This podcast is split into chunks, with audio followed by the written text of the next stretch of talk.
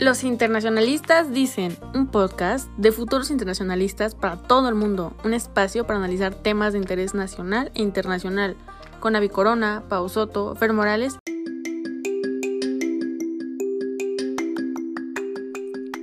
Hola, hoy les vamos a explicar acerca de la capacitación laboral. Bienvenidos nuevamente a un episodio más de Los internacionalistas dicen. En esta ocasión contamos con Pau Soto, Fer Morales y Abigail Corona. En la capacitación laboral, las TIC son herramientas para facilitar la enseñanza y el aprendizaje con la finalidad de desempeñar de forma eficiente el trabajo. Los retos a los que se enfrenta la fuerza de trabajo son la ignorancia y la obsolencia. La primera se refiere a la falta total o parcial de conocimientos y la segunda se vincula con la presencia de conocimientos atrasados para realizar las actividades laborales. Pero, ¿qué hay de la capacitación laboral en línea? Bueno, la capacitación en línea es una modalidad flexible de aprendizaje que puede ser utilizada para la adquisición de habilidades y competencias laborales en diversos contextos, donde el uso de Internet y de plataformas online permiten al usuario acceder a información, interactuar con materiales y llevar un, acompañamiento cercano en el proceso de aprendizaje por medio de un facilitador e impulsar el aprendizaje colaborativo y en red, favoreciendo así el networking. Además, la capacitación de nuevas tecnologías, especialmente las relacionadas con Internet, artificial y automatización, se ha convertido en una de las empresas. Actualmente no existe ningún el comercio o los servicios que esté al margen del cambio tecnológico. Una fuerte transformación en los mercados y en la forma en que las empresas funcionan en el día a día. Sí, y es que es importante comprender que el país enfrenta al menos dos importantes retos que impactan la posibilidad de aprovechamiento de estos recursos digitales.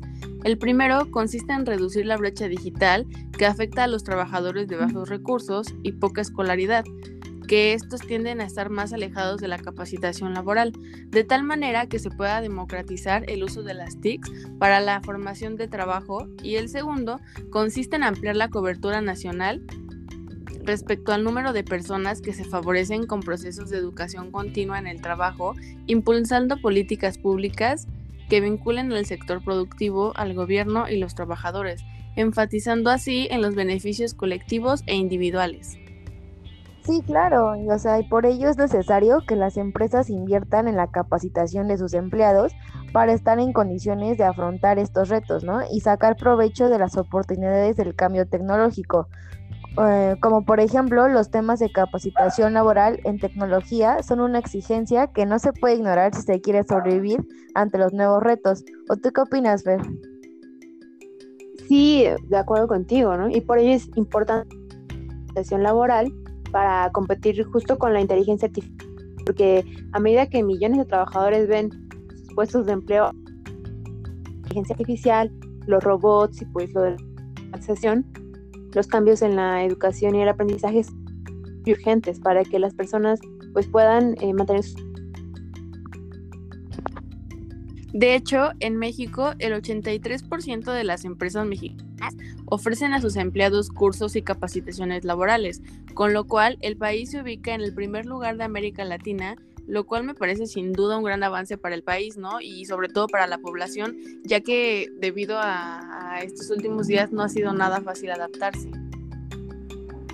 Justo, Pau, y es que con la pandemia se estima que avanzamos al menos 10 años tecnológicos, pues forzados a utilizar las nuevas tecnologías en nuestras vidas sin dejar nuestras actividades como ir a la escuela, trabajar, dar conferencias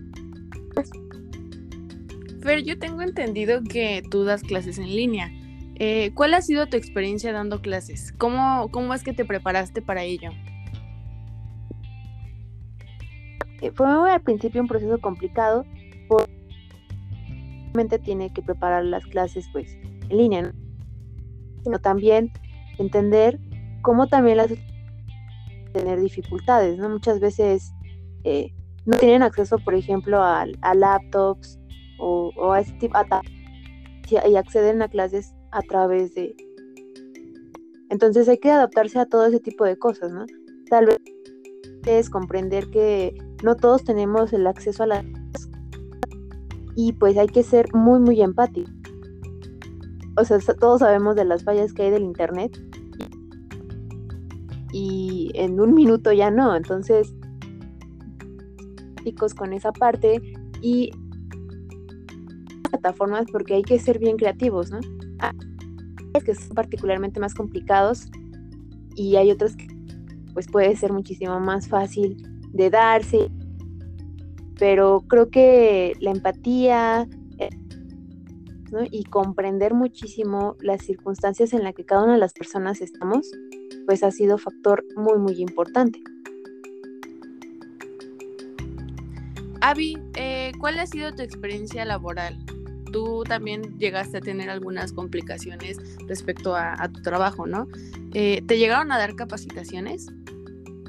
Sí, bueno, al principio eh, sí me capacitaron, pero totalmente ya, ya cambió. O sea, al principio era como, yo me dedico al área de ventas, a vender eventos, ¿no? Entonces, al principio me, me capacitaron para vender eventos de una forma con los tradicionales folletos y este, flyers, todo eso, pero pues ahora ya, ya cambió, o sea, ahorita tuve que, me volvieron a capacitar y tuve que aprender a usar las redes sociales, que digo, no es lo mismo meternos así nada más a, a, ver el Face normalmente, a como si ya darle un, un uso de trabajo, entonces tuve que aprender a, a darle un uso de trabajo tanto a Facebook, Instagram y, este, y páginas también internet.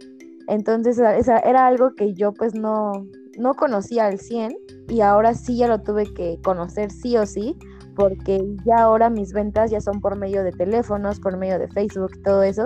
Y justo cuando, hasta la misma gente, ¿sabes? O sea, cuando voy a eventos, ya es como de que ya no me piden una tarjetita, ya me piden mi Instagram o ya me piden el Facebook.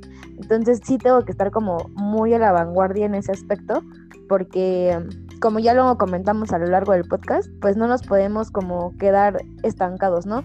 Ya es algo que estamos viviendo y tenemos que avanzar con ello. Entonces, pues sí, la verdad sí, sí ha cambiado totalmente. Sí, y es que es como lo comentaba Fer, ¿no? O sea, con la pandemia se, se estima que avanzamos al menos 10 años tecnológicamente y bueno, pues es increíble, ¿no? Y bueno, es por eso que, las capacitaciones deben enfocarse a los conocimientos y competencias que requieren los nuevos desafíos tecnológicos que se convierten en una exigencia en todas las ramas de la industria, el comercio y los negocios, tal como lo comentaba Abby, que en su nuevo trabajo tuvo que comenzar a, a, capacitarse, ¿no? Para poder hacer por eso es importante que nos enfoquemos a los esfuerzos de capacitación de competencia en las nuevas tecnologías, en una inversión a todas las empresas, sin importar el rubro al que pertenezcan, pues al cambio tecnológico afecta a todas por igual, ¿no? Como en, en las clases, también en, en el área educativa. Afortunadamente, individuos e instituciones ya se han dado cuenta del riesgo de la automatización, lo que está llevando a tener mejoras y a tomar acciones. Bueno, esto es por hoy. Eh, te agradecemos nuevamente por estar aquí en un nuevo episodio de Los Internacionalistas Dicen. Esperamos tenerte pronto de vuelta en nuestro próximo episodio. Hasta la próxima. Hasta la próxima, bye.